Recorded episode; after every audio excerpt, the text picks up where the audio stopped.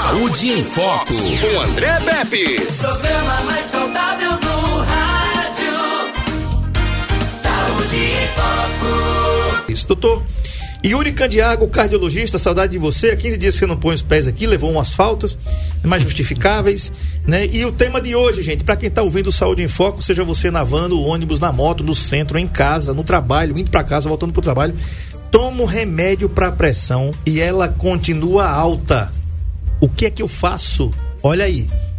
Porque com certeza o doutor Yuri vai dirimir as suas dúvidas e as minhas também. Afinal de contas, eu não, não, não sou médico, né? Mas a gente está aqui para fazer o papel de vocês que estão ouvindo aí o Saúde em Foco em todos os lugares desse Brasil, por que não dizer do mundo. Na semana passada tinha gente ouvindo a gente do Canadá, doutor. Olha, tem alguma coisa interessante do Canadá, não tem? Você, uh, Tem, eu mandei o link pra lá. mandou o link pro Canadá. Que bacana. Quero, quero, tomara que ela eh, compartilhe com os brazucas que estão por lá, né? Doutor Yuri, pressão alta, né? É um tema que você tem.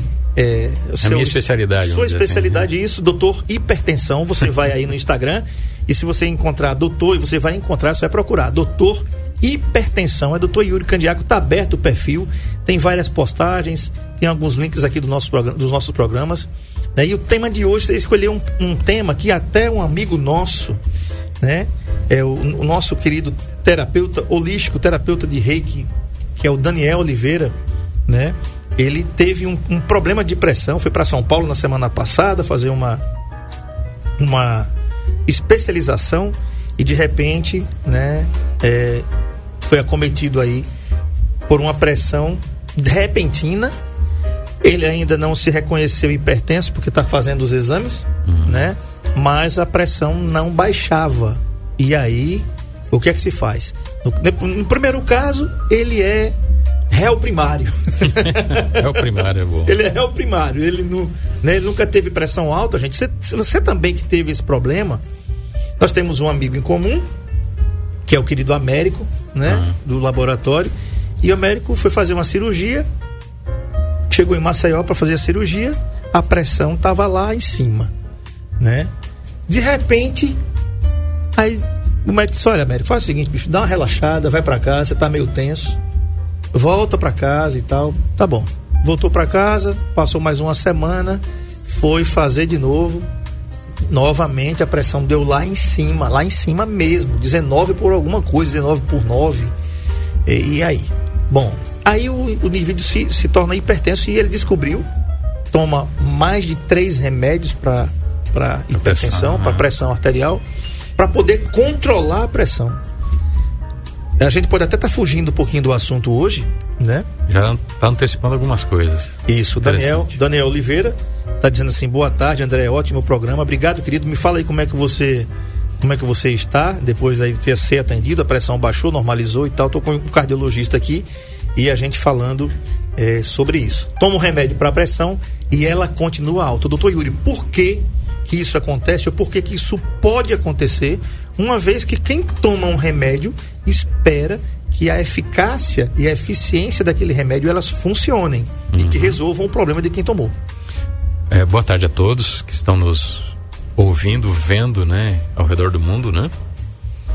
É, existem vários fatores que podem levar uma pessoa que já está fazendo tratamento para pressão alta, que está tomando remédio para pressão alta e que permitam com que a pressão ainda continue alterada. Um dos que mais eu vejo é, na prática clínica é, poxa, eu estou tomando um remédio para pressão e eu espero que ela controle. Estou tomando a minha losartana, que é o remédio mais prescrito no Brasil. Losartana de 50 miligramas duas vezes ao dia. E a minha pressão continua alterada, continua elevada. Só que a gente tem que saber o seguinte: é, tem níveis de pressão alta que para a gente controlar, cada, é, cada nível de pressão precisa de doses maiores e maior número de medicações. Que cada remédio tem é, peculiaridades. Tem, você toma um comprimido que pode agir 4, 6, 8, 12, 18, 24 horas. Tem remédios que duram menos o efeito, tem remédios que duram mais. E cada remédio age de uma forma diferente. Então eu uso um remédio que ele vai baixar a minha pressão em 10 milímetros de mercúrio. Então se eu tiver uma pressão 18 por 11, por exemplo, eu tomando um remédio comum, ela vai baixar, por exemplo, para 17 por 10 ou por 9. Uhum. Né? Ela não vai ficar naquele abaixo de 14 por 8, 14 por 9. Por isso a gente tem que lançar a mão de várias substâncias, vários remédios para controlar a pressão. É, existem pesquisas já de algum tempo que informam que aproximadamente 70, 80% das pessoas que são hipertensas precisam de dois ou três ou mais remédios para controlar sua pressão arterial. Justamente por isso. Porque é, uma pressão, um paciente que tem pressão 140 por 90, que é o 14 por 9. Que é o limite. É. Que já, é, de acordo com, com o tempo de avaliação, né? É, geralmente, é, se isso se mantém, precisa tomar remédio. Dependendo do, de cada perfil, né? De cada indivíduo às vezes tomando um tipo de remédio, pode controlar a pressão. Mas aquele paciente que tem 15 por 10, 16 por 10 ou mais que isso, muito provavelmente vai precisar tomar remédio com potência maior, com, efe, com um, um perfil de eficácia, de, de ação mais prolongado. Remédios que agem 24 horas, né? que pode ser usado uma vez por dia. Esses remédios que agem 24 horas na corrente sanguínea, no, no organismo, você pode tomar uma vez por dia. Remédio que age só 12 horas, que tem um efeito, uma concentração no sangue de até 12 horas, você vai ter que tomar duas vezes ao dia. Uhum. Remédios que. Há remédios que precisa tomar três vezes por dia. Né? Tem remédios que é, é, são melhores para tomar de manhã, tem outros que são melhores para tomar de noite. E recentemente, no Congresso Europeu, é, saiu uma pesquisa, fresquinha, né? Em que é, muitas vezes tomar o remédio à noite é faz tão bem ou até mais bem, é melhor do que tomar de manhã. Né? Então, tem casos que a gente vai jogando, né? Com, toma algum, alguns remédios de manhã, outros remédios à tarde, à noite, né? Para cobrir essas 24 horas de eficácia, para que a pressão ela chegue no limite que a gente ache adequado. Isso tudo é, é medicina individualizada para cada paciente, para cada perfil de paciente, se ele tem problema nos rins, é um, um, nível de pressão que ele tem que atingir, insuficiência cardíaca é outro, o hipertenso sem outras comorbidades é outro, o paciente muito idoso, com muitos, muitas doenças associadas, o limite já é diferente, né? Então, cada indivíduo tem uma peculiaridade e uma meta pressória que a gente chama para ser atingida, né? Então, o que a gente vê mais no consultório é eu tomo um remédio para pressão, ou tomo losartana só, tomar uma dose que não é tão, tão adequada assim, uma vez por dia só, né? 50 miligramas. É, ou toma duas vezes mesmo assim, só que a pressão é tão alta que só a losartana não tem o poder de controlar a pressão. Às vezes associa, associa hidroclorotiazida também, né? que é só que um também diurético. é que é um diurético, mas que também não é o suficiente para controlar aquela pressão. Então, quando a gente é, é a mesma história de um, um Davi Golias, né? Às vezes a gente está tentando é, é, tratar, é, é, enfrentar um gigante com uma arma que não é tão potente ou não acerta o alvo, Uhum. né? Então, para você fa- é, Que não foi o caso de Davi. é, é, não foi, mas ele foi estratégico, Perfeito. né? Ele foi direto ao Certeiro, ponto, né? certeiro. Só gastou uma pedrinha. Uma pedrinha, mas uma pedrinha que foi direto ao ponto, né? E isso que a gente pode fazer, às vezes, em vez de você usar um remédio de, long, de curta ação, a gente lança a mão de remédios que tem uma longa ação. né? Quanto mais remédios as pessoas usam, maior a chance de esquecer de tomar o remédio. Sim. Isso é muito comum com todo mundo. Sim. A gente esquece na vida agitada que a gente tem hoje em dia, né? Então, tudo isso passa por vários fatores. Esse é um dos principais. Tá. É, nós temos aí no mercado, a indústria farmacêutica descobriu uma, uma, uma, uma maneira, vamos dizer assim, né? Que são os microgrânulos. Vou pe- pedir ao Marco Aurélio aí né? Que são os grânulos de liberação prolongada, são remédios de liberação prolongada, tá? Eles agem justamente dessa maneira. Você toma um remédio, tem remédio aí, por exemplo, o remédio que o senhor prescreveu para mim, para a hipertrigliceridemia que eu, que eu tenho, que é congênita, que é aquele lá, não vou falar o nome, tá? Mas ele tem microgrânulos, ao contrário dos, dos concorrentes dele que eu tomo uma vez e, e ele vai ser liberado todo naquela hora. O remédio que eu tomo, por exemplo, para hipertrigliceridemia, ele tem liberação prolongada. Ele age em 24 horas. Então, amanhã, quando eu tomar, ele ainda está fazendo efeito.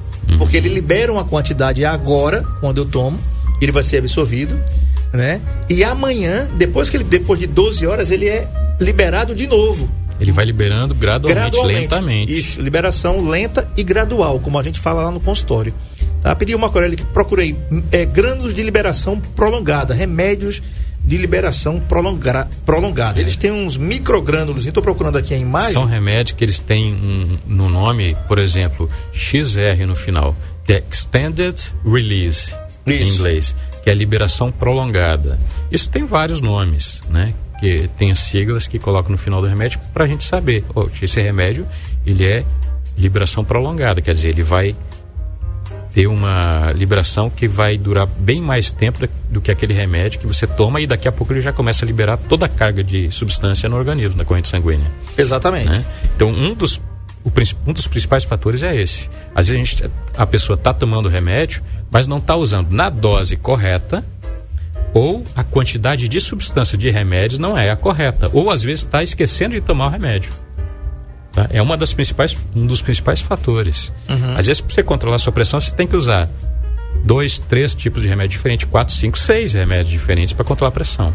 Mas acontecem outras coisas também que fazem com, com que mesmo a gente tomando remédio, a gente acha que só o remédio é aquele que a gente compra na farmácia Sim. e que é o suficiente que vai controlar a pressão. Mas a gente tem que lembrar que dieta, alimento é remédio.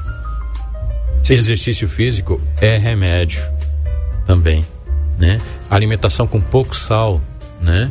Ela, ela ajuda a controlar a pressão.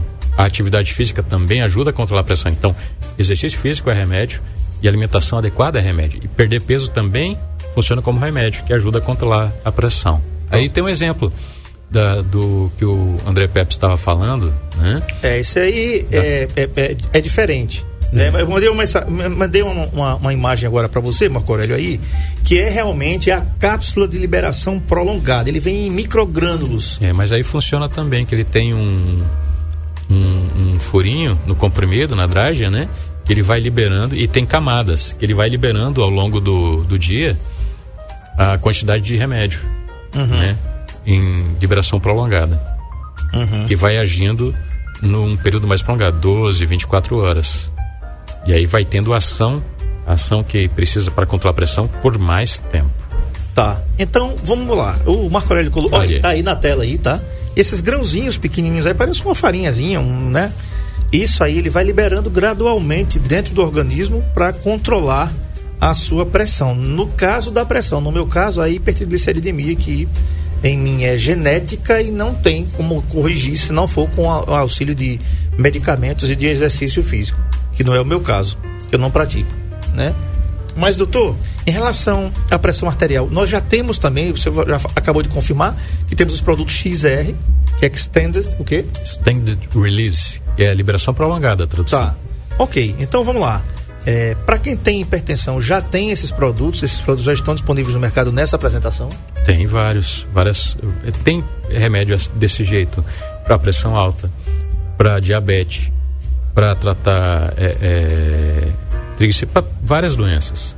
né? Que na verdade é, é a, a, a fabricação do comprimido, né, da drágia, ela é feita de tal forma com que tem a mesma substância, só que o mecanismo de liberação que ele ele é, é feito dessa forma para ir soltando para passar pelo, pelo estômago para liberar no, no intestino delgado para ir bem devagarinho para soltando aos poucos é, fe- é feito em, em, em várias camadas né cada indústria tem um, um, um tipo de, de, De de mecanismo. fabricação de mecanismo para que isso aconteça Tá. Agora, doutor, é, o que é que pode estar acontecendo? É, é um caso, deve ser um caso, principalmente para quem é hipertenso e a, e a pressão não cede, deve ser até pior, né, Daniel? Me fala aí, Daniel, porque é, quando você descobre que você é hipertenso, você assim, tô tomando. É aquilo que eu falei.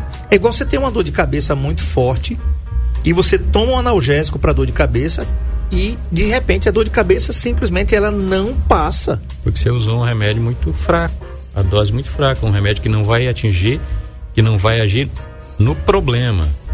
Né? Às vezes a dor de cabeça ela tem uma causa que você está tomando remédio que não vai atingir na causa. Né? Por exemplo, se você tem um problema hormonal e que está causando os picos de pressão, às vezes é um problema de tireoide que está causando pico de pressão. Você tem que tratar a tireoide para que normalize a pressão. Isso também acontece. Você está tomando remédio e não controla. Esqueceu que tem, pode ter um problema de tireoide que tem que ser tratado, tem que ser ou operado ou tem que tomar hormônio para bloquear aquele mecanismo para que haja o controle adequado da pressão. Uhum. Né? Ou você está comendo muito sal uhum. na, na sua alimentação, e está tomando remédio achando que o remédio vai fazer o trabalho sozinho, esquecendo que o, o sal ele também tem esse papel, ele faz subir a pressão. Se você comer muito sal, mesmo com a pressão ótima, você vai começar, começar a ter picos hipertensivos, a pressão vai começar a subir. Né? Se ficar, se ficar estressado, se tiver um, uma pedra na vesícula, começar a ter dor, uma cólica renal, né? um machucado, vai ficar tenso, libera substâncias no sangue que vão é, contrair as artérias, vai aumentar a pressão dentro das, da, das artérias, isso vai fazer, consequentemente, que a pressão suba. Né? Então é assim que funciona, sempre tratar a causa do problema. Entendi, entendi. Agora, doutor, é, para quem quem está agora passando por esse problema, né, que está tomando remédio e que a pressão não cede, né? Isso é motivo de desespero, porque isso faz. A gente já, já conversou aqui sobre a questão da síndrome do pânico ou da ansiedade. E eu estava vendo um, um, essa semana, até recomendo, viu, gente? Tem um, um, um seriado na Netflix chamado É o Amor. A história é uma, uma, um, um reality do Zezé de Camargo com a família dele. Ele na fazenda, lá durante a pandemia, aquela fazendinha que ele tem lá no interior de Goiás, uma coisa linda, belíssima, né? E estava lá com a sua filha Vanessa Camargo e tal, e ela falando que ela tem, ela tem pânico. Hum. E aí ela disse assim que disse, ah, um dos maiores medos dela era quando ela estivesse entrando no palco, ter um ataque ali. Porque quem tem pânico simplesmente trava tudo, trava tudo, né? É, eu vou pegar no final, a gente vai para o intervalo daqui a pouquinho e vou pegar, vou tentar pegar, Marco Aurélio, pega aí por gentileza no YouTube, um diagnóstico do nosso querido e inesquecível Ricardo Boechat, quando ele falou de um surto que ele teve. Na época ele tratou como surto depressivo, que foi assim que o seu médico classificou, né? O Boechat era dos, dos jornalistas que eu mais respeitava nesse país pela sua linha de bater na direita, na esquerda, em cima, embaixo e não tinha bonzinho para ele não. Chegava lá, ele descascava e era aquilo ali mesmo. Era, não, era, não era a militância imbecilizada que existe hoje nos meios de comunicação, não. O cara era era uma sumidade, não é porque ele morreu não, porque eu já ouvia e, e senti muito a sua perda quando ele faleceu naquele acidente de helicóptero. E num vídeo, numa, numa gravação, porque a Band transmitia como a gente transmite aqui, nosso Comando 91, né, ele falando que ia entrar no ar no Jornal da Band e simplesmente, doutor, ele, ele paralisou, no, ele passou mal e teve que ir para o camarim, não queria sair, só saiu de lá com ajuda médica. Né? Ele passou mais ou menos um mês afastado lá, todo mundo com medo. Ele disse que teve um surto na época. Aí, se você ouvir o relato dele, que a gente vai colocar depois do intervalo, é, ele, ele relata, doutor, que ele teve um ataque de pânico na realidade. Voltando para Vanessa Camargo, é, é, para quem tem ataque de pânico, sabe que a pressão pode subir, a sensação iminente de morte. Por que, que eu estou trazendo tudo isso aqui agora? Porque, doutor, o indivíduo hipertenso, ele toma remédio e o remédio não cede à pressão, ele vai ficar aperreado, ele vai ficar desesperado.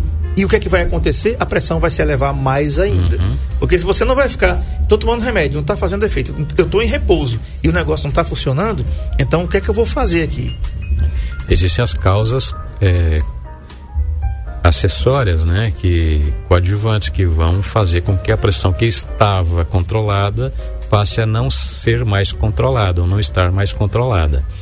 Um dos é, episódios mais comuns e frequentes é crise de ansiedade, de pânico, né, que fazem com que a pressão se altere momentaneamente e se o estresse o, o, motivo do estresse se prolongar, a pressão tende a ficar mais prolongada ao longo do tempo.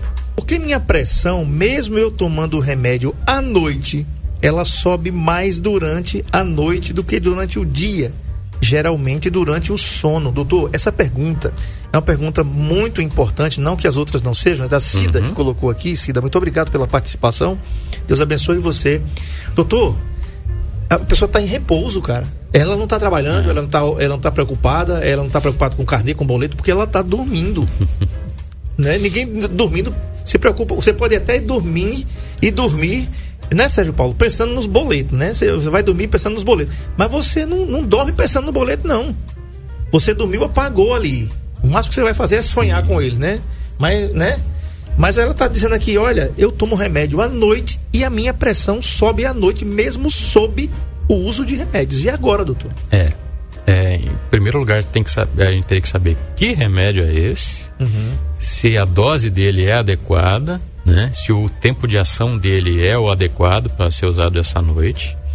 E queria deixar bem claro que existem algumas condições clínicas que elas fazem, podem fazer com que a pressão fique mais alta à noite. Em vez de ela, ela baixar entre 10% e 20% na média né, do sono, em relação à média durante o dia que a gente está acordado, é, existem algumas situações. Por exemplo, o paciente diabético, isso pode acontecer em aproximadamente um terço dos pacientes. Né, em 30% dos pacientes isso pode acontecer. Em pacientes que têm problemas neurológicos, que a gente chama de é, desautonomia, né? Que ocorre um descompasso entre o sistema nervoso simpático e parasimpático, né? É bem tecnicamente isso, né? A gente avalia é, os pacientes que não relaxam no, durante a noite quando é realizada a mapa de 24 horas, que ficam tensos, a pressão vai dar alterada, ou que não dormiram durante a realização do exame, né? e a pressão vai dar alterada, né? E, e, e dessa forma esse exame pelo menos a parte noturna do exame tem que ser descartada, a gente fica só com o período da, do dia uhum. sendo é, é, aproveitado. Existe também uma condição que é chamada de síndrome da apneia do sono, né? É, em que existe apneia e existem picos de pressão durante o sono quando não é tratado, né? Pacientes obesos, né, principalmente, que é um dos fatores de risco principais para a síndrome da apneia do sono. Uhum. Isso acontece principalmente nesses, nesses pacientes. Em algumas alterações hormonais também pode acontecer, porque elas têm é, é, ritmo de, de, produção de hormônios é, diferentes entre o dia e a noite. Tá? A, a pessoa que, que tem o, o, o trabalho todo invertido, né, trabalho de noite e durante o dia folga ou que tem muita enxaqueca. Então, tem várias situações que fazem, que podem fazer com que isso aconteça. Tá. 996398389 tem mensagem aí Sérgio. Vamos lá então. André, boa tarde, doutor Yuri. Ó, doutor, eu tomo losartana, hidroclorotiazida, né? E tô nessa pressão, né? Minha pressão oscila, ela fica oscilando. Inclusive, eu tô com a médica que pediu sérios exames aqui para mim, né? Uns 10 exames que ela me solicitou. E ela só vai mudar meu remédio. Ela acrescentou mais um outro remédio para mim que eu tô tomando de manhã e à noite. para ver se a minha pressão controla, né? Uhum. Então, Agora mesmo eu verifiquei, ela tá, sabe quanto? 14 por 9. Entendeu? Alterada um pouquinho, sim, alterada, né? Então ela fica oscilando. Tem horas que ela tá 12, 13. E eu não sinto nada, absolutamente nada. Então por esse motivo eu me preocupo. É, o problema da, da, da medida da pressão que ela parece simples, mas não é tão simples assim. O tipo de equipamento usado para verificar a pressão conta muito, né? A gente não procura, é, a gente não confia, né? Porque na indústria já não, não tem uma medida muito precisa nos aparelhos é, é que são confeccionados para medir a pressão no pulso, no punho, né? É, são raros, raros os aparelhos que têm uma confiabilidade é, ideal, né? A gente procura confiar mais nos aparelhos é, que verificam a pressão no, no braço aqui, tá? E não são todos os aparelhos, tem aparelhos que de preferência tem que ter o selo ao lado da caixinha, né? Da, da Sociedade Britânica Americana de Hipertensão, ou brasileira, que passa por uma verificação, uma adequação para que sejam confiáveis, né? Que sejam é, é, confiáveis para a gente é, verificar a pressão e corresponder à realidade mesmo, tá? E além disso, esses aparelhos precisam ser calibrados uhum. anualmente, uhum. Tá? tá okay, Porque tá você compra aí. agora, nunca mais calibra, né? E aí, daqui um ano, dois anos, esse aparelho não vai estar tá medindo a pressão é, com um grau de confiabilidade aceitável, tá? Então, às vezes você está usando um remédio de ação curta, de, é, ele vai agir 6, 8, 12 horas. Você toma de manhã, e quando for à tardinha, à noite, ele já não vai estar tá fazendo efeito. Uhum. Tá? Aí, aí, às vezes, você usa uma dose de outro remédio à noite, mas uma dose baixa, que não vai ser o suficiente para controlar a pressão. Então, isso, essas coisas têm que ser avaliadas indivíduo a indivíduo, de acordo com a condição de cada indivíduo, de cada pessoa. E também com uma mapa de 24 horas que muitas vezes dá pistas né, do que está acontecendo, do grau de estresse, a pessoa fez uh, mapa de 24 horas e ela teve um sono tranquilo. Uhum. Né? Se não teve sono tranquilo, se não dormiu durante o exame, então aquelas medidas elas têm que ser descartadas. Uhum. Tá? Então elas não servem para a interpretação do da hipertensão nas 24 horas. A gente fica com a hipertensão, é, com as medidas do durante o dia, na vigília. Tá bom. A Luciana mandou um, um áudio aqui pra gente de mais de um minuto. Só que tá muito ruim, Luciana, o seu áudio, tá? Então eu vou pedir para você que você grave novamente o seu áudio, se possível com a duração menor, mas grava num ambiente mais tranquilo, porque tá, não tá dando para a gente colocar no ar aqui, porque não tá dando para ouvir. Marcão, você conseguiu fazer a operação aí com o Sérgio? É o seguinte, é o seguinte, Sérgio, eu vou te mandar um link, tá? Que esse link é, você vai conseguir abrir, é, é, de um vídeo que você vai abrir no WhatsApp da rádio. E o, e o, e o Marcão vai colocar aqui uma foto do Boechat. Esse, esse, esse vídeo aqui, ele tá, ele não pode ser, ele não é permitido você fazer aqui, tá? Essa, essa operação para a gente colocar ele no ar. Então vou colocar ele para você aqui, Sérgio. Vou, posso colocar no seu WhatsApp ou da rádio? No da rádio, né? Tá, vou colocar no da rádio aqui. Nós estamos ao vivo aqui. Programa ao vivo é assim mesmo, né? Então, Novo Nordeste Zap tá aqui. Novo Nordeste. Pra gente entender é, o que foi que o, o, o Ricardo Boechat, saudoso e querido Ricardo Boechat, passou horas antes, momentos antes, antes de entrar no ar.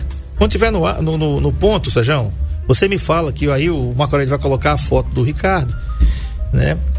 É, e para que a gente possa rodar. Às vezes tem uma, uma propagandazinha aí no, no, no vídeo do YouTube, você deixa passar e depois, quando estiver pronto, já nem ponto você faz o joinha para mim que a gente coloca. O que é que aconteceu? Por que, é que eu trouxe isso aqui à baila, viu, doutor Yuri? É que a gente tá tranquilo aqui e algumas pessoas podem até se descobrirem hipertensas, doutor, por uma crise dessa. Uhum. Aí vem a minha pergunta.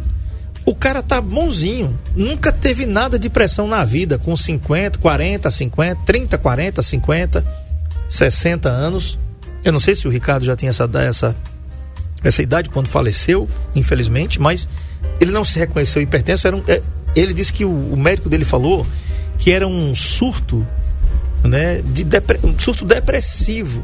Mas pelos sintomas eram é, poderia.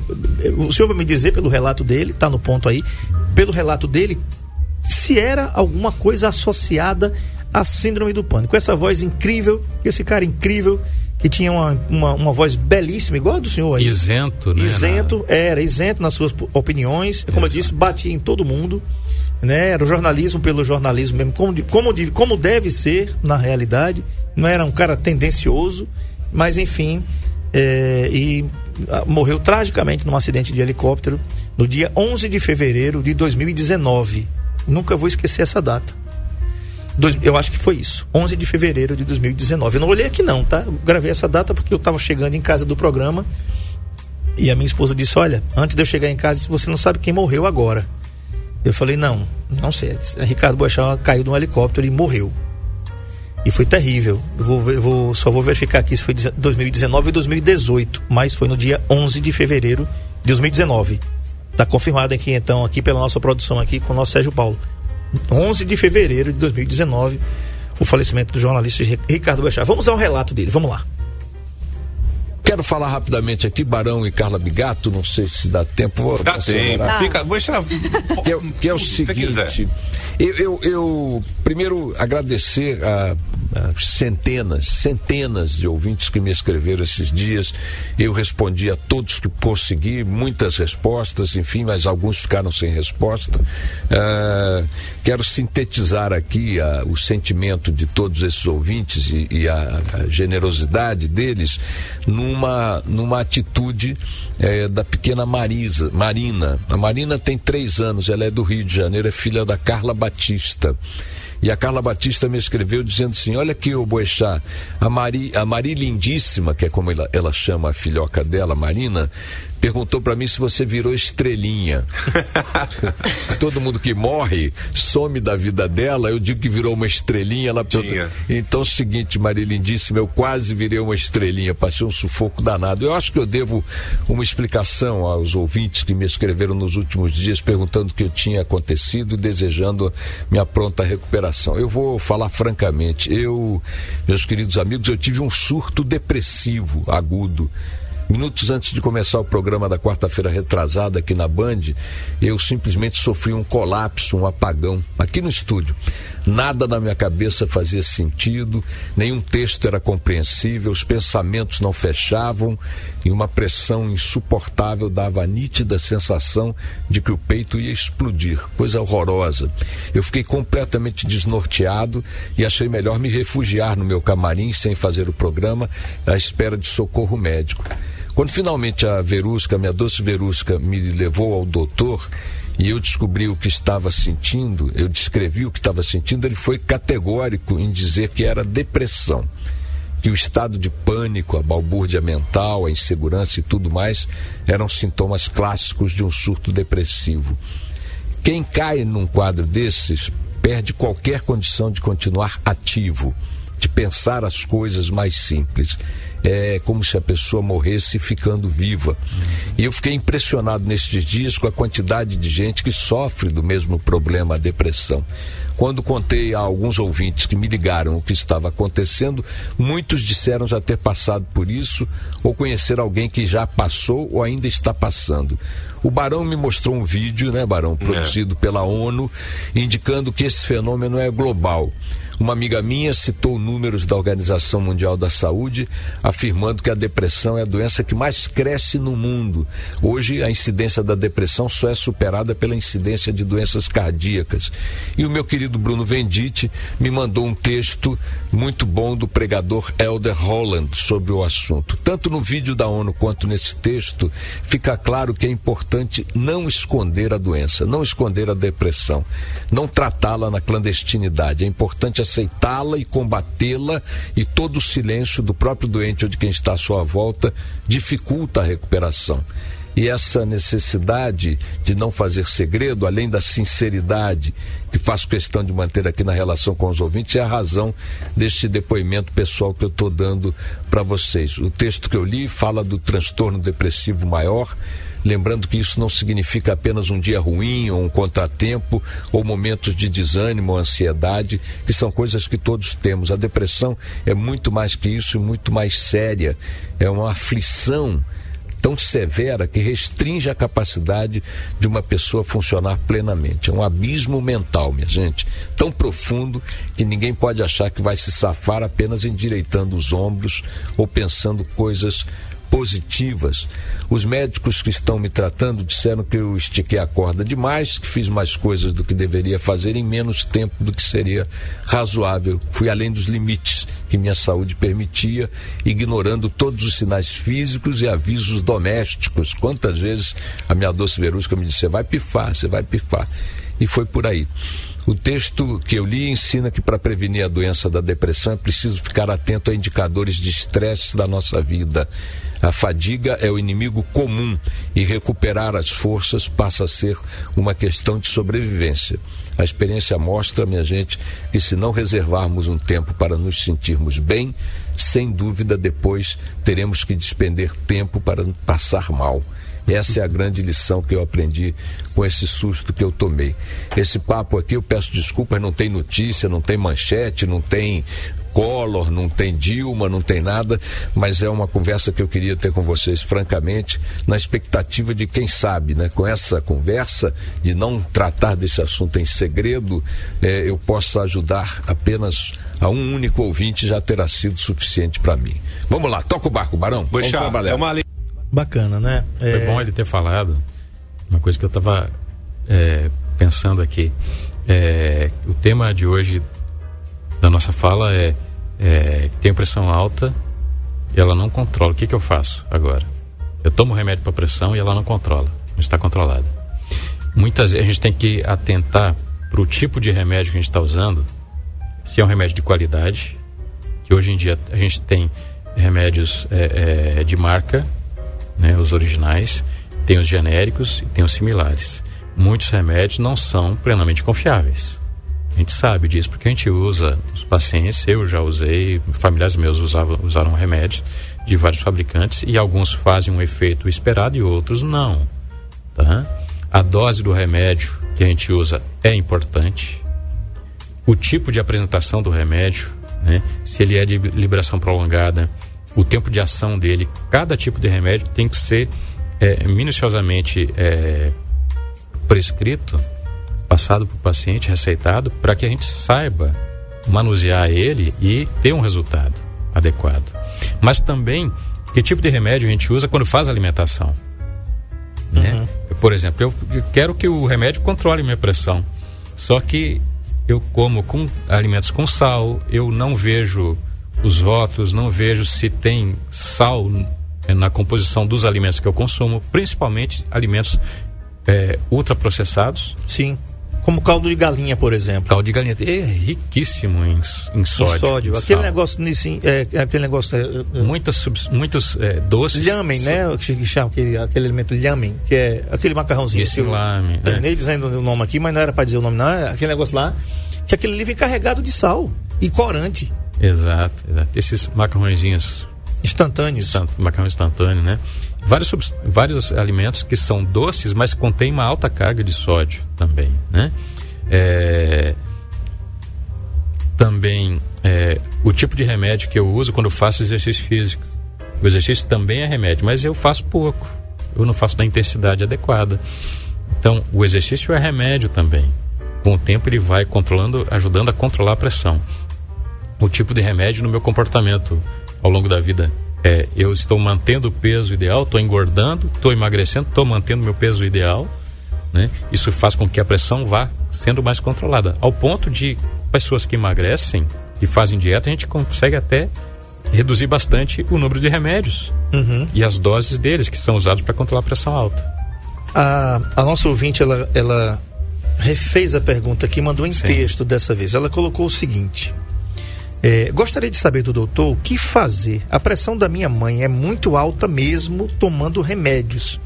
Ela toma os remédios 4 horas da tarde e às vezes não consegue dormir. O pior é que é silenciosa, ela não sente nada e gostaria de saber o que fazer. Ela é diabética também. É, ela tem dois, duas situações aí. É, primeiro tem que ser revisto o horário que ela toma remédio. Tem vários remédios e às vezes fica querendo colocar um remédio é, na tomada do distante do outro e acaba tomando um remédio que não, uma do, num horário que não é o mais recomendável, né? Outra coisa, ela é diabética, que já dificulta um tanto o controle da pressão. E o fator principal aí, ela não dorme. direito. E já aumenta grandemente o controle da pressão. Então, tudo isso tem que ser tratado. Não é, não é a doença a hipertensão que tem que ser tratada. É o paciente, é o doente que tem que ser tratado. Uhum. Com todas essas peculiaridades. Tem que ser tudo tratado para deixar tudo em ordem, para que é, é, o resultado seja eficaz. Uhum. Né? Ok, tá respondido aí então tá? a nossa querida ouvinte que mandou para cá essa mensagem que é a Luciana Nascimento. Obrigado aí pela participação, seja sempre bem-vinda aqui, doutor. É, naquele, naquele, naquele áudio do Boechat, ele diz assim que é como se você morresse ficando vivo. Eu coloquei a- as aspas aqui. Isso. E, e esse, esse vídeo aí, gente, ele fez referência a duas eh, pessoas do mundo político, porque esse vídeo aí é de 2018. 2018, quando ele fala lá em eh, eh, eh, Collor e Dilma, é responsabilizando ali, né, na- falando da, da questão política da época. Então, esse vídeo é de 2018, foi quando ele teve esse surto psicótico. A minha pergunta, doutor, que não quer calar, é o seguinte: por que eh, aquilo, aquilo que Boechat teve foi um ataque de pânico? pelo relato dele, pode ter sido depressivo, o médico dele assim o diagnosticou, mas esse esse esse surto de depressão que ele teve, que inclusive o médico dele falou que eh, era o que mais estava crescendo, em 2019 a OMS, sem saber que a pandemia ia existir, creio eu, né? A, a OMS não sabia que ia ter a pandemia, se sabia, eu não estou sabendo que ela sabia, né? Dizia que 2020 seria o ano que a depressão iria ah, nadar de braçadas largas. E assim foi mesmo. E é o que a gente está vendo. É, o que a gente está vendo com a, com a chegada da pandemia foi pior. E não é somente a depressão, gente. E aí, aí eu vou, vou aproveitar a baila aqui, o baile aqui, doutor, perguntar o seguinte. A, a pressão arterial também dos brasileiros subiu também pós-pandemia. Era previsto que, que isso acontecesse. Porque os maiores problemas que nós tivemos na pandemia são psicológicos. Os nossos consultórios de- dos psicólogos estão abarrotados de gente fazendo terapia e psicoterapia. E é bom que faça mesmo, isso é salutar. E os consultórios de cardiologia, de ortopedia Todos, e de todos. reumatologia. As pessoas estão, os médicos aqui em Arapiraca estão sobrecarregados. Por quê? Porque tem muita demanda na reumatologia, com do- dores terríveis. Enfim, vamos É- fa- falar da cardiologia, que é, o é- nosso. Do início, eh, o- ao que me parece, ao que me parece, o Ricardo Boechat deve ter tido um- uma síndrome de burnout, que é o esgotamento físico e trabalho. mental. Pelo tá? trabalho. É. Que ele mesmo disse que ele foi chegando num ponto e teve Esticou a corda. é, teve esses avisos e a esposa dele disse, olha, Você vai pifar. Você vai pifar. E resultado, pifou. Ele chega, ultrapassou os limites dele. Isso se chama, atualmente, síndrome de burnout, esgotamento físico e mental. Tá? É, isso precisa de tratamento, precisa de uma reformulação do, do cotidiano, da vida. Né? É, o que acontece, o que está acontecendo com, com as pessoas? Em primeiro lugar, a gente deixou de fazer exercício físico com a pandemia, muito tempo reclusos, e isso leva a outras coisas: depressão, ansiedade, é, alta ingesta de calorias, com baixo, baixo gasto energético, né? menos exercícios, e comendo mais porque fica em casa, e ansiedade, isso tudo ah, é, faz com que inicie um ciclo vicioso. Né? Pouca atividade física, então eu queimo menos calorias, gasto menos energia, é, como mais por conta da ansiedade, né, por conta do medo da doença, insegurança financeira, né, do trabalho, de ficar recluso em casa, né, notícias sempre é, depressivas, né? E isso leva a gente a ter problemas cardiovasculares e em outras nas articulações, Sim. a- aumento do ganho de peso, né, obesidade. Além do mais, o Covid veio e infectou muitas e muitas pessoas, e muitos mais de uma vez, duas, três, quatro, cinco vezes. E o Covid inflamando eh, a- as artérias, o sistema vascular, ele faz com que a gente envelheça por dentro 10 ou 20 anos à frente. E quando o sistema vascular envelhece, as doenças são antecipadas. Então, aquelas pessoas que não tinham diabetes antes começam a ter. Por quê? Inflama o organismo todo. Né? O pâncreas, a tireoide, cada um tem um, um órgão mais frágil, né? Uhum. Então, aqueles órgãos mais fragilizados, eles são atingidos e a gente pode desencadear, um, é, ter uma miocardite, uma pancreatite, outras ites, né? Uma nefrite, uma tireoidite e acaba por envelhecer por dentro. E doenças que a gente teria daqui a 10, 20 anos, elas chegam mais cedo. Porque embora por fora a gente não seja, não tenha aparência tão envelhecida, por dentro a gente vai envelhecendo. Uhum. Né? Por isso que a gente tem um surto tão grande de depressão, de suicídio, de obesidade, de hipertensão e tantos jovens, mesmo jovens, né, e adultos também, com, com infarto atualmente. Perfeito, está falado aqui, né? É importante, gente, que na realidade, depois da, da, da Covid, eu tive a oportunidade de estar com o senhor, com você, né? É, esse ano, fazendo os meus exames, tava como todo brasileiro vai fazer exame, morrendo de medo, né? Exame cardíaco e, faça, gente, né? Faça. A gente fez uma série de programas aqui que está gravado no nosso canal Saúde em Foco com André Pepe. Está todos os programas do Dr. Yuri lá gravado, a gente falando, falando dos exames que você precisa fazer. Do eletrocardiograma até o Holter. Então a gente fez eletrocardiograma, né? a gente fez ali o ecocardiograma, nós fizemos o mapa. Holter, mapa. Todos esses exames é importante que você faça, porque o que é o ecocardiograma? O ecocardiograma é um ultrassom do coração, que a médica, o mé- o médico vê ali em tempo real. Tá? Tem o Doppler de carótidas também, que nós falamos aqui. Doppler de carótidas também é o ultrassom aqui dessa veia do pescoço, que pode se depositar gordura aqui. Doutor Yuri me falou e eu fiquei, esse eu fiquei muito assustado, porque não tem remédio. Não existe remédio para você tirar essa gordurinha da, daqui. O remédio de toda doença é prevenir. Depois que ela está estabelecida, Acabou. Você tem né? a doença já. Acabou. Então, assim, a Tá gente, sequela, né? a gente que tem uma vida meio, meio que desregrada, a gente come de tudo, né? Então, veja só, é complicado. A gente precisa se cuidar. A gente precisa se cuidar, né? É, o Sérgio Paulo está me falando aqui é que na realidade esse esse essa matéria não foi de 2018 do Ricardo Boechat, foi de 2015. Então vou corrigir aqui, tá? A matéria do Ricardo Boechat, que ele falou sobre depressão foi em 2015 que ele teve esse surto aí. Obrigado, Sérgio, pela produção aqui. Sempre mantém informado e não passar mensagens não passar fake news, coisa que a NN não fabrica, não faz. A gente sabe que tem emissoras aí que fazem, né? Vivem disso, né? Mas a gente aqui não, a gente trabalha sério aqui. O jorna- jornalismo daqui é competente sim. Doutor, então enfim, para quem agora está ouvindo a gente em casa, está passando pelo que a nossa ouvinte passou aqui, a mãezinha dela, a Luciana, né? Deve procurar um consultório, deve refazer alguns exames, deve entrar e, e- e- e- mergulhar mais fundo nessa questão da, da pressão alta para investigar, porque remédio tem e eles funcionam, não é assim? Exatamente. Lembrando que o remédio não é só o que a gente compra na farmácia. Alimentação é remédio, exercício físico é remédio, comportamento é remédio, sono é remédio, tudo é remédio. Não adianta só confiar que o comprimido, a cápsula que você toma, vai controlar a pressão, ou vai controlar o diabetes ou qualquer doença.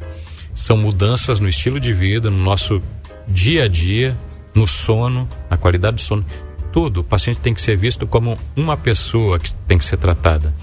Se eu eh, ficar só esperando que tratando a pressão de um paciente ele vai ficar bem, eu vou estar fazendo só uma parte do meu papel. né? Eu tenho que ver todo o comportamento do paciente, se ele tem depressão, o que está causando depressão, para chegar no ponto, na origem do problema, para aí sim eu poder ter mecanismos de tratar adequadamente a pessoa e não tratar o coração, o rim, né, uma articulação, o joelho. É, precisa né? ter uma visão holística, uma Eu visão ter uma- do todo. Uma visão que eu estou tratando um paciente. Por quê? Eu vou usar um remédio para uma pessoa que tem pressão alta, mas esses remédios, se eu não ficar preocupado com o rim, com o cérebro, com, com, com outros órgãos, eu posso prejudicar esse paciente. Então, por isso que eu tenho que traçar o perfil completo do paciente para poder tratar ele adequadamente.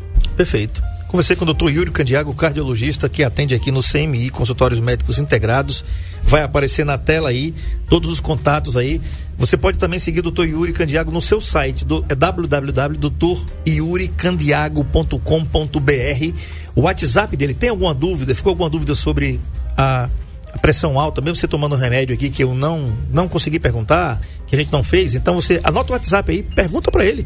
DDD 82 99838 8887. É ele quem vai atender. 99838 8887. Ele atende aqui no CMI em Arapiraca de segunda a quinta-feira. Telefone de lá é 3522 3388 e no CEMEP em Palmeira dos Índios, telefone 3421 2826. 3421 2826 em Palmeira e em Arapiraca 3522 3388. Doutor Yuri, muito obrigado pela, pela excelente aula que deu aqui pra gente. Até a próxima segunda com um tema muito bacana relacionado aí à sua especialidade. Deus abençoe. Semana produtiva bacana começando essa semana aí, né? E que a gente tenha um, uma excelente semana e se prepare sem pressão para segunda-feira que vem. Bom dia a todos. Quer dizer, sem pressão não, né? Sem pressão a gente morre. Controlando pressão, a pressão. Controlando a pressão. Só amanhã eu vou conversar com a doutora Alexandra Nogueira, da Bicho de Patas, e o assunto é o seguinte, ó, vou viajar com meu pet. Isso. Cuidados, passaportes e documentação necessária. Você vai viajar com o seu pet, você quer levar ele. Tá ali a malinha, o passaporte ali do cachorro ali, ó. Você não sabia não que cachorro tem passaporte sim. O seu pet tem passaporte sim. Sabia, Sérgio Paulo? Tem que ter documentação e eu inclusive é, quando eu tive em Gramado, a, a mês de agora de julho, né, no hotel onde eu estava hospedado, tinha vários casais com seus pets. Eu não tive muita coragem de levar o Bolota, não. O Bolota é muito inquieto, né? E também tavam, teve uma, um, alguns dias lá que tava um calor de lascar, a gente pegou 30 graus e, e outro dia a gente pegou 4 graus. Então era maldade, né? Um cachorro que nunca viu uma, uma, uma, uma temperatura dessa pegar lá na rua 4 graus. É complicado. A mulher tá toda enrolada com ele, assim, abraçadinha, mas ele ficou aqui mesmo. Mas você que vai viajar com seu pet, fica ligado, vai ser um programa animal amanhã. Tchau.